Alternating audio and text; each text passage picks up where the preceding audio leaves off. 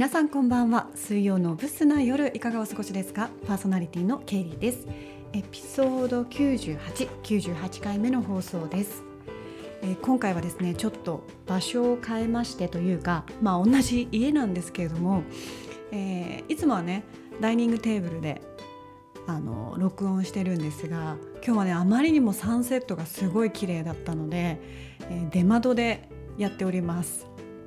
出窓からあのサンセットを見ながらねあの喋ってるんですけどもうこれもし外にいる人がねこう遠くの方からだとちょっと見えちゃうと思うんですけどあの見たら何やってんだっていう風にはなると思いますがまあ3階なんでね多分見えないかな。今日は学校もお休みだし。はい。ということでちょっと気分が気分を変えて、えー録音しております。はい。えー そんなねすごいいい景色の中で喋ってるんですけども、えーしつこいんですがレンガの話。させてください。あの先週もちょっと出たんですけど課題用のレンガ。あれすっごくねあの捨てるの面倒なんですよね。うん、でまあ今までねテレビ台を、まあ、レンガをこう何個か乗せてでその上に板を乗せて、えーテレビ台にしてたんですけど新しくねテレビ台を買ったので、まあ、それが不要になったんですよ。うん、で、まあ、そのレンガをね破棄するのに自治体に聞いたらあのゴミ処理場にまず行くんですって持って行ってでまずそこで、えっと、破棄するものの登録と処分費用っていうのを支払う。でそれをしし終わったらそこからねあの車で20分とかって言ってたかな。なんかそこにあるまた今度破棄する場所まで自分で持って行って処理しなきゃいけないっていうのだったんですよね。であのそのまずゴミ処理場自体も駅地下とかではなくて本当車じゃないといけないような場所。でさらに破棄する場所もそこから車で20分っていうね。どんだけ 遠いっていう感じなんですけどでさらに平日しかやってないっていういやー面倒くさいなと思ってであのメルカリに出してみたんですよね。うん、なんか結構何でも売れるって言うじゃないですか。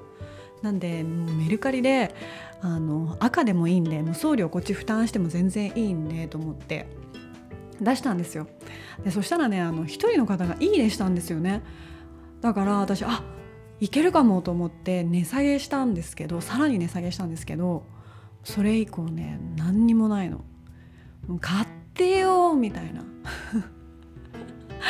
本当にもう破棄するのが面倒くさすぎるから誰か買ってっていうもうももっと全然下げてもいい 本当にね今家の中で袋に入ったレンガがね邪魔くさくてしょうがない、うん、あのもしねリスナーさんでレンガ欲しいっていう方いたら あのインスタでもいいんでダイレクトメールお待ちしてます。あの室内で使ってたものなのですごい綺麗ですよ。で大きいものとかあとあ大きいサイズのものと小さいサイズのもので全部で12個あります。うん、なんでもし必要っていう方いたらご連絡お待ちしております。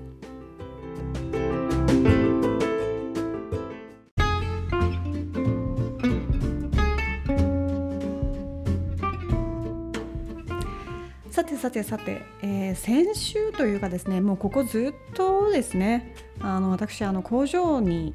勤務してまして工場に勤務というか工場でいろいろ仕事をしているんですけれども、まあ、インスタをね見ていただいた方は分かると思うんですけど本当に本当に小さな部品を数えてます。はい。でまあ最初はねあのオフィスではないっていうすごいこう雑多な感じの環境だったりとか何でしょうねなんか窓開けるとね牛臭いんですよ。近くに牛がいるのかわかんないんですけどなんか牛臭くて。うんで、まあ、市外にあるのであの駅からバスで行かなきゃいけないっていうねところだったりとかしてもうこんなところでっていう感じでげんなりしていたんですけどあの人ってね慣れるとすごいですよ。で私なんかもすごいあの慣れちゃうとすごいこっちのものでうんそうなんか最初はね結構そのロンドンに留学してた時とかもあのシェアハウスっていうの？シェアハウス？フラット？フラットって言ってたんだけどこうシェアでねあの家に住むんだけどそれとかもすっごい抵抗があったんだけどもう1週間もしたらだいぶ慣れちゃってね、うん、主かのような存在になってましたけどフラット内で。うん。でまあ、なんでね、まあ、こう慣れるのも早いんですよ。なんでもう今じゃね本当に全然あの気にならなくって、まあ、その地域でね働いている人だったりとか、まあ、どんな人が働いてるんだろうとかねこう人間観察をしながらなんでしょうやっぱちょっとこう場所も変わると人も変わるでしょ？なのであこの人って家帰ったらどういう生活してるのかなとか、まあ、帰ったらねお父さんお母さんになってまた違う面があるんだろうなとかね。なんかそういうことを思いながら。うん。あの 楽しんではいるんですけど。で何でしょう。正直ねそのもうそういうちょっと遠いね工場まで行ってもうひたすら部品を数える。でも慣れない環境だったり今までいない環境でキーンってなるんですけれどもまあねちょっとこう違う面で見てみるとこんなね頭を使わない仕事でお給料もらえてるなんてなんてラッキーなんだってだってただ単に本当に部品を数えてでそれを切って袋に詰めてはいおしまいっていうもうこれだけなんですよ。これでね一生懸命やってえっ、ー、と普通にお給料もらえるのでうんまあいいかなみたいな。で結構こう部品を探し出すと止まらなくなっちゃってなんだかんだ残業になっちゃったりするんですけどなんかその残業とかもね別にうんすごいなんだろうこう追われてとかではないのでああこの残業代であなんか新しいグラスでも買おうかなとかね。あのあれが買えるかなとか。あ市民税の支払いに回せるかなとか。なんかそんなことばっかり考えてやってるんですけど。なんで本当にねあのものは考えようだなっていうふうに思いました。うん、あの周りの人はねあの他の営業部の人とかは「ああもう工場お疲れ様って言ってくれるんですけど、うん、まあなんかやってる仕事内容は楽だしいいかなみたいな。ここれでお給料もらえてラッキーっていう感じであのプラスに考えるようにしてねやってますけど。ただねあの疲れてんだろうね。帰ってきたらねビール飲まないとねダメ。ダメになっちゃって。今まではその金曜日だけとかでも大丈夫だったんですけど金曜日にビールを飲む楽しみにするっていうぐらいで全然大丈夫だったんですけどもう工場から帰ってきたらねとりあえずビールとポテコ。うん。大体1本で十分なんですけど本当に疲れた時は2本とかね。で最初に風呂に入ってビール飲んでっていう。もうすぐ寝られるような形で。もうそれが楽しみになってます。今年いっぱいあともうちょっとだけどまあ多分ね結構工場が多くなるかなと思ってるんですけどうんはいまあちょっとプラスな方向に考えてねこれはこれで楽しんじゃおうかなと思っております。えー、それではここでですねあの現在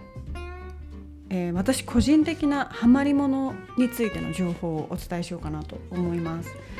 えー、久毛沼情報センターの佐々木さんお願いします。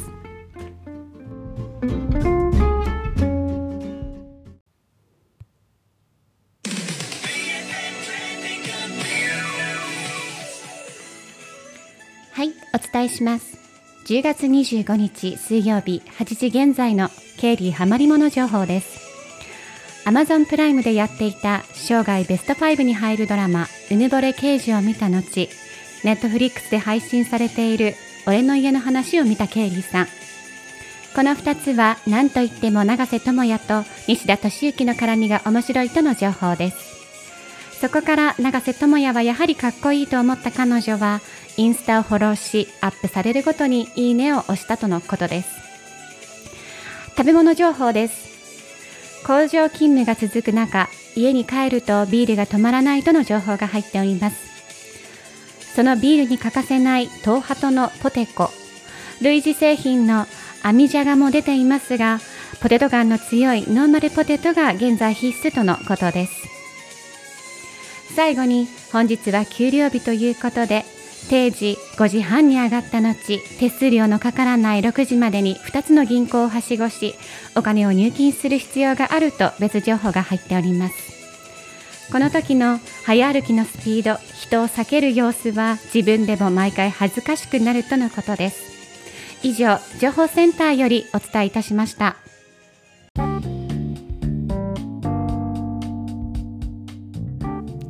佐々木さんありがとうございました。